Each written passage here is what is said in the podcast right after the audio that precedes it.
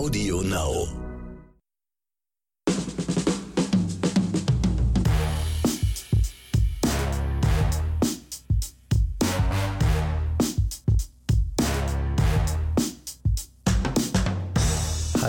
Herzlich willkommen zu einer neuen Episode Oscars und Himbeeren. Natürlich wieder mit eurem Lieblingshausmeister Ronny Rüsch und meiner einer, dem Excel Max. Hallo Ronny. Hallo Excel. Und zwischen all diesen ganzen EM- und Panini-Bildern und was sonst noch so geschah, haben wir da heute natürlich heute die Auflösung unseres großen Gewinnspiels für die beiden Loki-Fan-Pakete. Ihr erinnert euch, vor zwei Wochen hat es begonnen. Und wir präsentieren euch jetzt und hier die Gewinner.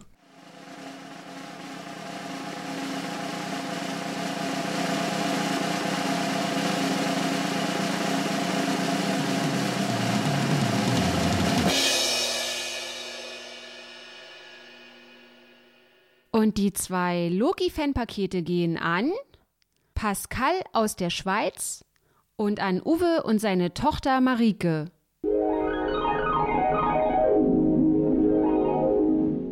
Und natürlich von Ronny und von mir herzlichen Glückwunsch an die beiden Gewinner. Ihr werdet von uns in den nächsten Tagen nochmal eine E-Mail erhalten mit den Infos und so weiter und dann kriegt ihr die zugeschickt und wir können einfach nur sagen, viel Spaß damit und ja, wenn ihr mal Bock habt, es irgendwo posten wollt, postet es gerne, verlinkt uns dabei, da würden wir se gerne sehen, wie es bei euch ausschaut und genau, so weiter. macht Werbung für uns, macht Werbung richtig, für unseren Podcast. Richtig. Und wir haben natürlich auch diese Woche wieder eine Zuschauerempfehlung und zwar hat uns die Vanessa geschrieben und die Vanessa hat mit ihren Kindern den Film Raya, der letzte Drache geschaut. Das ist ein Animationsfilm, der bei Disney Plus läuft. Und sie fand den wunderbar, sagte, das ist ein toller Familienfilm, den sie uns sehr ans Herz legt. Und Vanessa, nehmen wir gerne an und schauen wir uns an. Und dann gibt es nächste Woche an dieser Stelle natürlich wieder unsere Bewertung zu dem neuen Meisterwerk von Disney Plus. Genau, weil man soll uns ja nicht immer vorwerfen, wir würden hier nur Superheldenfilme, ähm, polnisches Kunstkino und äh, anspruchsvolle koreanische Filme präsentieren oder Gehirntotenfilme, wie, wie Zombie, Sachen wie ähm, Army of the Dead zum Beispiel.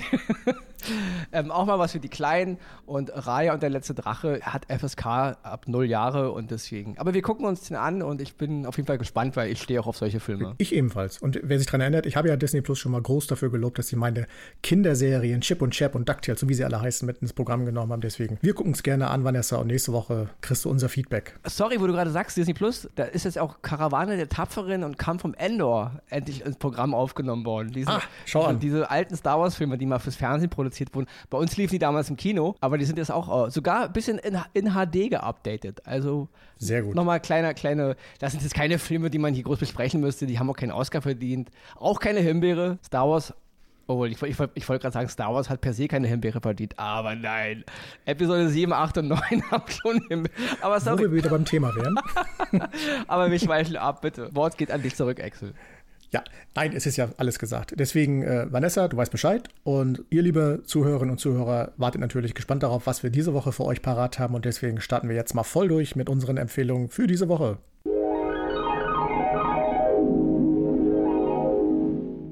Der erste Oscar, den ich diese Woche vergebe, geht diesmal an einen Film, den ich eigentlich letztes Jahr im Kino sehen wollte, aber Corona-bedingt halt, wir kennen die Geschichte, ja, ist alles ein bisschen äh, ins Wasser gefallen. Und zwar geht es um den Film Seaberg, bei uns vermarktet unter Gene Seaberg Against All Enemies. Der ist jetzt bei Amazon Prime erschienen. Es ist so eine Sache mit äh, Gene Seaberg. Viele Leute kennen immer diese ganzen Filmikonen, ja. Wir alle haben so viele Namen im Kopf und Frauen und Männer, die uns bekannt sind, die jeder kennt. Ähm, Gene Seaberg ist so eine Frau, die in ihrer Zeit, ja, also in den 50er, 60er, 70er Jahren, wirklich eine, eine weltweit bekannte Schauspielerin war und auch eine Stilikone als Frau, ja. Aber viele kennen sie heute gar nicht mehr. Also wenn ich so mit Leuten rede, ja, Gene Seaberg schon mal gehört und so, aber niemand hat so krass ein Bild vor Augen. In ihrer Zeit damals wussten die Leute, wer Gene Seaberg war. Und es ist jetzt ein Film gemacht worden über diese Frau. Der Film hat sie schon zum Mittelpunkt, also es geht schon um Gene Seaberg, aber nur anhand äh, bestimmter Abschnitte in ihrem Leben. Man, man, man, man muss dazu sagen,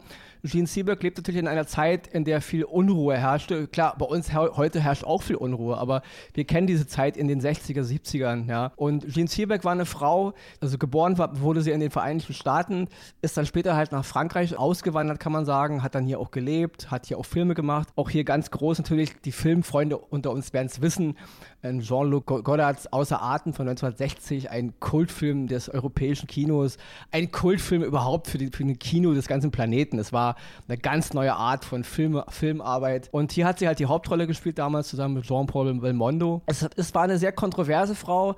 Es war eine Frau, die halt auch für ihre Meinung einstand, die sich auch politisch geäußert hat. Und sie hat damals mit einem afroamerikanischen Bürgerrechtsaktivisten, Hakim Jamal, ist sie eine außereheliche Beziehung eingegangen. Das wurde auch alles öffentlich gemacht. Sie hat sich für die Black Panthers eingesetzt, ist dann auf dem Schirm des FBI erschienen, wurde dann wirklich ganz, ganz übel von dem FBI abgehört. Also wir reden ja wirklich von Staatssicherheitsmethoden in einer Form, die, ja, man kann sich nicht vorstellen. Also wirklich bis ins Schlafzimmer rein. Und der Film konzentriert sich ein bisschen auf diese Epoche in ihrem Leben. Es ist eine interessante Frau gewesen, die meiner Meinung nach viel mehr geschichtliche Aufmerksamkeit verdient hat. Und der Film jetzt, ähm, Seaberg, wie gesagt, im Original Against All Enemies bei uns, in der Hauptrolle ist Kristen Stewart. Und Kristen Stewart ist auch immer so eine, so eine Frau, wo sich viele auch immer die Geister scheinen. Wir alle kennen ihre Twilight-Filme und so, ja, ja. Und die Fans haben sie dann auch ein bisschen fallen lassen, weil sie ja mit diesen ganzen Klischee nichts mehr zu tun haben wollte. Ich persönlich halte Kristen Stewart für eine fabelhafte Schauspielerin, die verflucht viele gute Filme gemacht hat. Klar macht sie auch manchmal ein bisschen, bisschen Blödsinn, aber selbst wenn die Filme doof sind, ist sie immer noch gut. Ja. Und was sie hier abliefert als Jean Seberg, finde ich, ist hammermäßig. Und ich finde auch, auch Kristen Stewart ist ja auch eine, eine, Frau des öffentlichen Lebens, die sich ja auch immer ziemlich krass positioniert und eben auch kontrovers ist. Nicht? Ich mag das aber gerade an ihr. Und wie ich eben schon sagte, obwohl sie nicht der Typ ist, also sie ist im Grunde ein anderer Typ äh, Frau jetzt, als diese Jean Seberg gewesen ist. Sie sieht ihr auch nicht unbedingt ähnlich, aber dennoch trifft sie irgendwie den Kern. Ja? Und ich finde ihre schauspielerische Leistung hier wirklich, wirklich sehr, sehr toll, weil sie wieder dieses, dieses subtile Schauspiel hat, ja. Ich sehe diese Frau, ich sehe, was in ihrem Kopf vorgeht, ohne dass da viel äh, Dialog für notwendig ist. Und ist, ich finde, es ist ein mutiger Film, es ist auch ein bisschen ein sperriger Film. In den Nebenrollen haben wir Leute wie Jack O'Connell, den werden auch einige Leute kennen. Ich persönlich bin immer noch ein großer Fan von Angelina Jolies Unbroken-Film, da hat er die Hauptrolle gespielt. Auch Anthony Mackie taucht hier wieder auf, der Falcon aus The Falcon and the Winter Soldier Soldier. Der spielt halt diesen Bürgerrechtsaktivisten Hakim Jamal. Und ich muss auch nochmal noch eine andere äh, Frau erwähnen, und zwar geht es um Sasi Beetz. Die kennen einige aus Joker. Das ist eine deutsch-amerikanische Schauspielerin. Die hat in Seaberg auch eine echt coole Rolle, auch eine kleine Rolle. Noch eine Anmerkung, in meiner Himbeere heute spielt sie auch mit. Ja? Dann noch ein anderes Wort nochmal zu der Kamerafrau, zu Rachel Morrison. Auch das muss ich mal wirklich hervorheben. Rachel Morrison ist natürlich den meisten aufgefallen, damals durch den Film Mudbound. Egal, nicht, nicht abschweifen, Ronny. Sie hat auch die äh, Kamera gemacht in Black Panther, wollen wir auch nicht vergessen. Auch eine super Leistung. Und sie hat auch die äh, Kameraarbeit in Seaberg gemacht. Und auch hier muss ich wirklich wieder sagen, nochmal ein Lob an Rachel Morrison, weil es wird auch immer viel zu wenig über die Kameraleute und auch vor allem in dem Fall über Kamerafrauen gesprochen. Eine ganz tolle Arbeit, die sie hier abliefert. Ja. Zusammen mit äh, Christian Stewart, ihrem Schauspiel, ist die Kamera natürlich, sage ich mal, ihr, ihr, ihr bester Verbündeter und es ist hier wirklich eine ganz tolle Leistung. Und deswegen von mir, ich, ich, ich habe so viele Gedanken gerade im Kopf wegen diesem Film, auch wegen der Zeit. Ich bin auch ein ganz großer Verehrer schon immer gewesen von Gene Seberg. Leute, wenn ihr die Frau Frau nicht so auf dem Schirm habt, guckt euch mal auch mal ihre alten Filme an. Selbst die aus den 50er, 60ern. Ihr werdet tolle Filme finden. Auch viel Blödsinn. Es ist auch ähm, Geschichte ihrer Zeit. Leute müssen auch Geld verdienen, ja. Jean Seberg war eine bemerkenswerte Frau. Sie ist gestorben mit nur 40 Jahren und auch ihre Todesumstände sind bis heute ungeklärt. Also offiziell heißt es Selbstmord, aber wenn man mal die ganzen Fakten genauer betrachtet, also für mich sieht es nicht nach Selbstmord aus. Also wenn man mich fragt, ist die Frau ja ermordet worden. Von mhm. wem und warum? Befasst euch ein bisschen mit ihrer Geschichte, ja. Ähm, deswegen, ich finde, es, es, ist ein wichtiger Film gewesen, jetzt auch mal über sie einen Film zu machen. Und äh, Christian Stewart liefert hier eine der besten Leistungen ihres Lebens ab.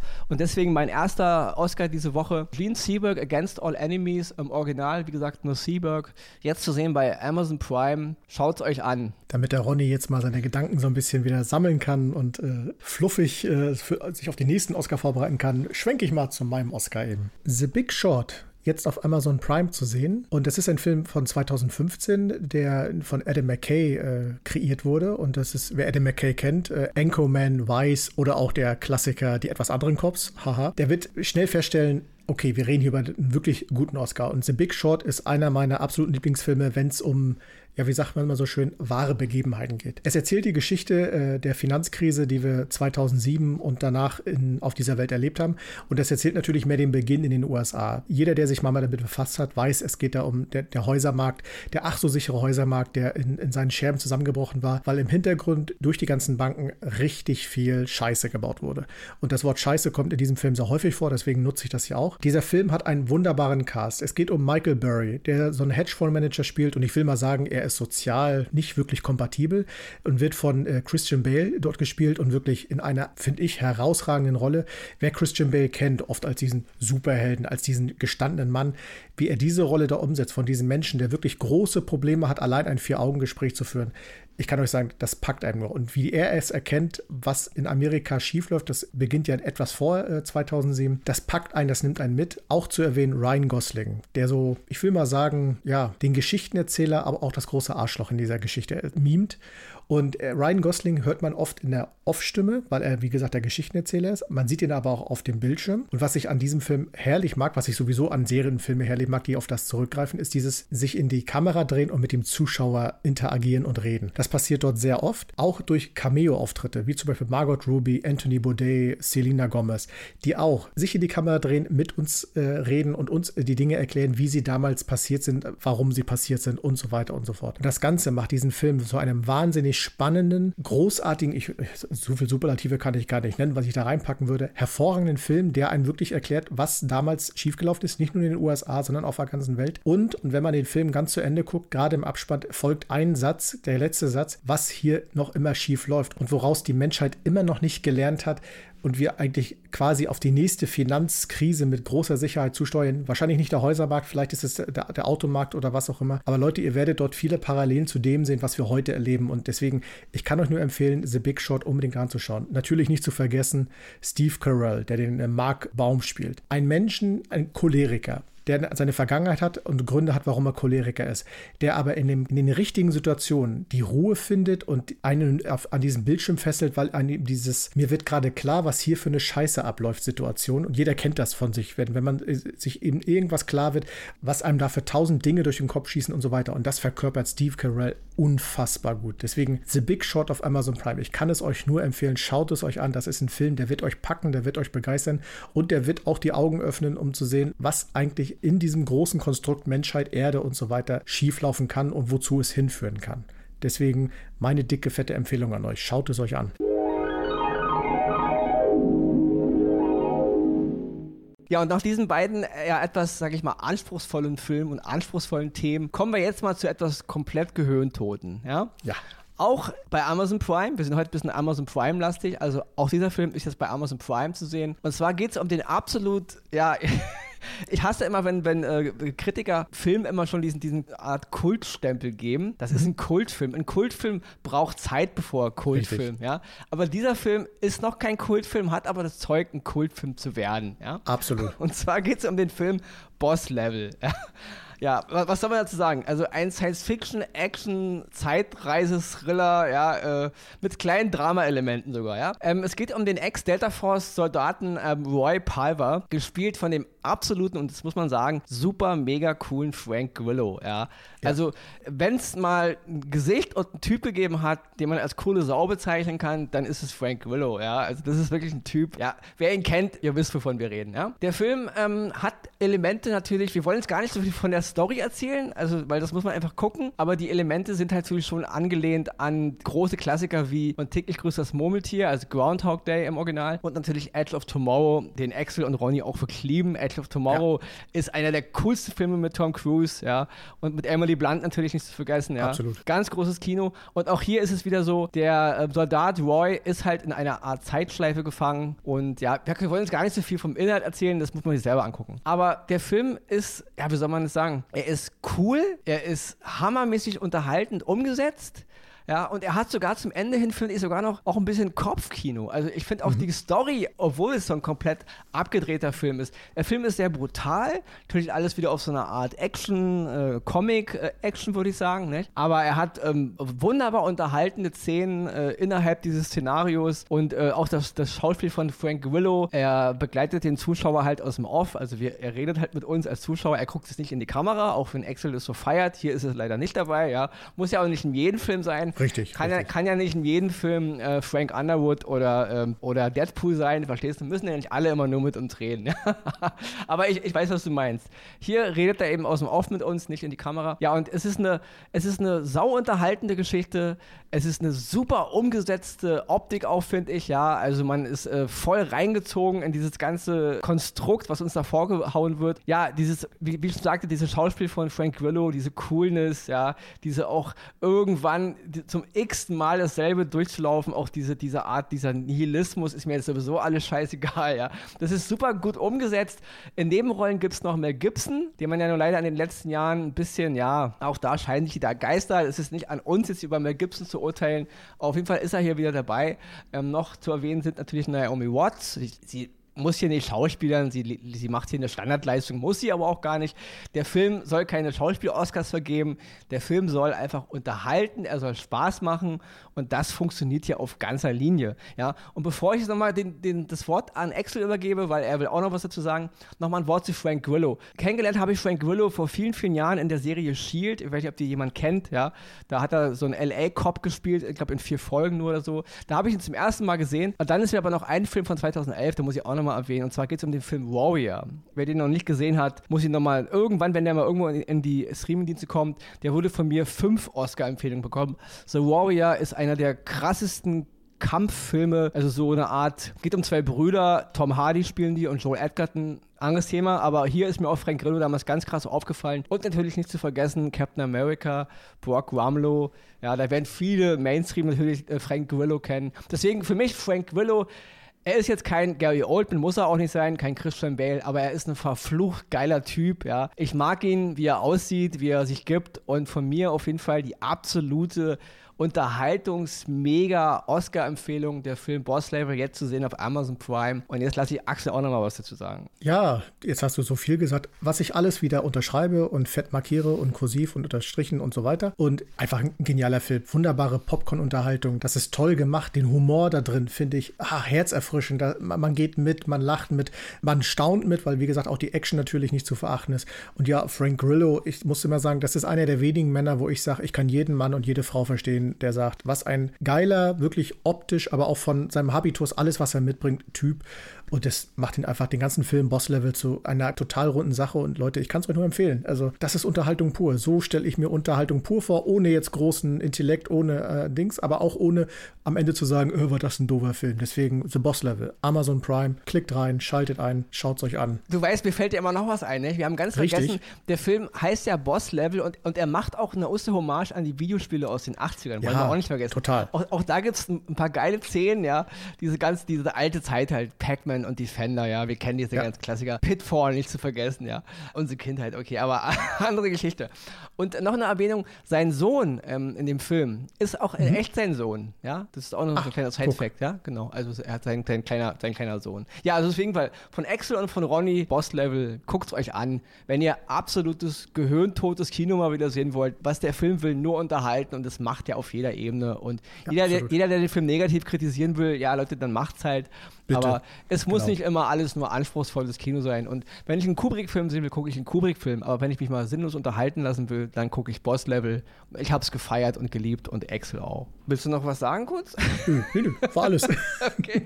Dann, Leute, tut mir leid. Ich weiß, ihr habt meine Stimme jetzt ein paar Minuten gehört, aber dann müsst ihr sie jetzt weiterhören, weil jetzt Wir kommt kriegen nie genug von dir, Ronny. Wir ja. kriegen nie genug von dir. Versprochen, die nächste Himbeere kriegt wieder der Excel. Diese Woche ist die Himbeere wieder bei Ronny gelandet. Das ist wieder so ein Film jetzt, da muss ich mich kurz strecken. Es geht um den Film Lucy in the Sky, der jetzt, kleines Wortspiel, zu sehen ist bei Sky. Haha, okay, aber es ist ein Science-Fiction-Drama von Noah Hawley. Und da muss ich wirklich mal sagen, Noah Hawley, es ist sein Regiedebüt, sein Langfilm-Regiedebüt.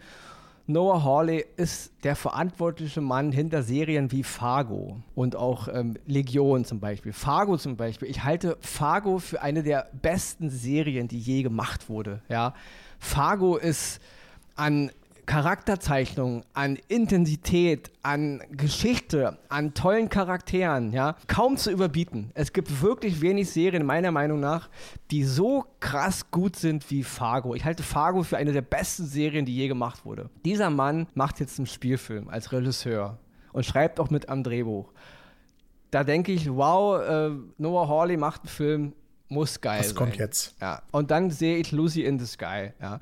In der Hauptrolle Natalie Portman. Auch hier wieder, ich bin Natalie Portman-Fan seit Leon der Profi. Ja. Natürlich Filme wie Heat damals mit Michael Mann, hat sie nur eine kleine Rolle, aber egal.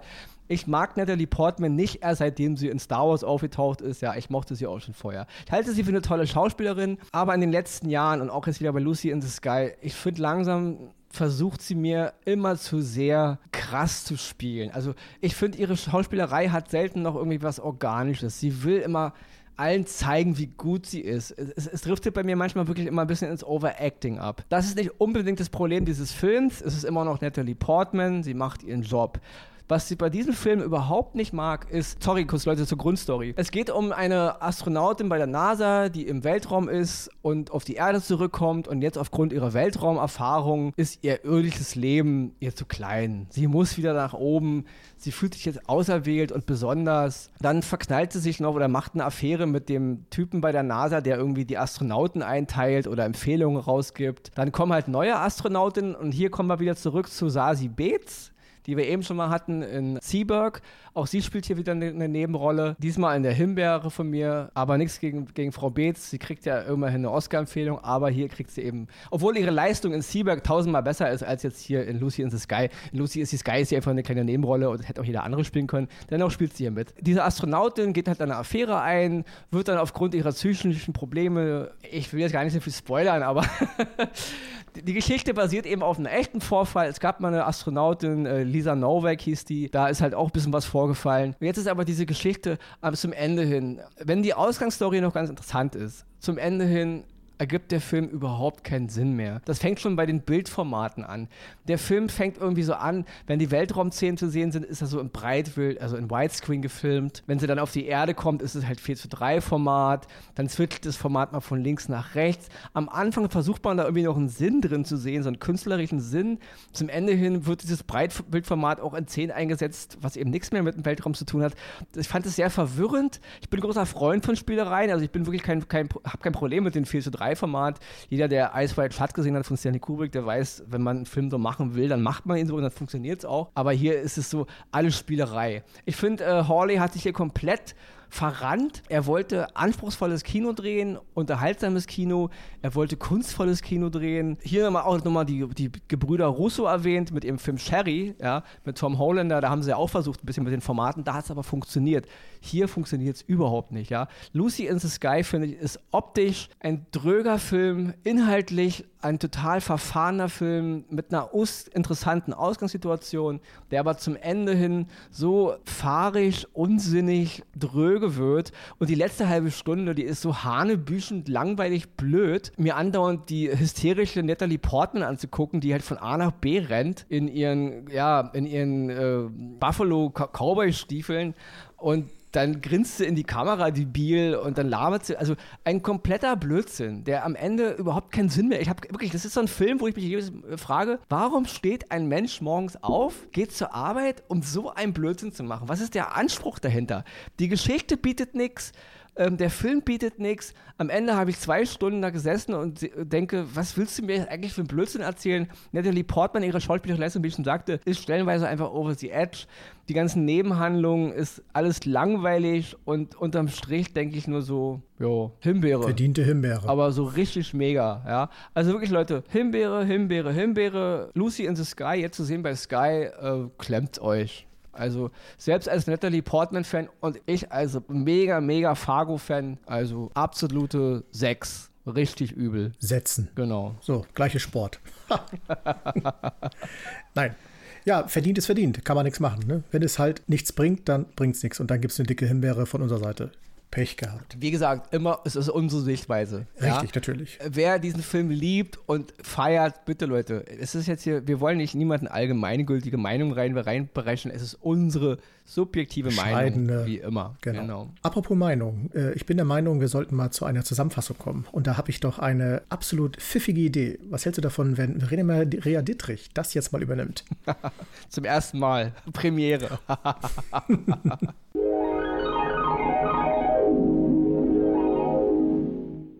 Die Oscars gehen dieses Mal an Gene Seberg, Against All Enemies. Politikthriller um die US-Schauspielerin Jean Seberg mit Kristen Stewart, Jack O'Connell und Anthony Mackie, zu sehen bei Amazon Prime. The Big Short, Comedy-Drama von Adam McKay mit Christian Bale, Steve Carell, Ryan Gosling und Brad Pitt, zu sehen bei Amazon Prime. Boss Level, Science-Fiction-Action-Thriller mit Frank Grillo, Mel Gibson und Naomi Watts, zu sehen bei Amazon Prime. Die Oscar-Zuhörerempfehlung ist in dieser Woche Raya und der letzte Drache, US-Animationsfilm und die 59. Produktion der Walt Disney Animationsstudios, zu sehen bei Disney Plus. Die Himbeere geht in dieser Woche an Lucy in the Sky, Science-Fiction-Drama von Noah Hawley mit Natalie Portman, Dan Stevens und John Hamm, zu sehen bei Sky.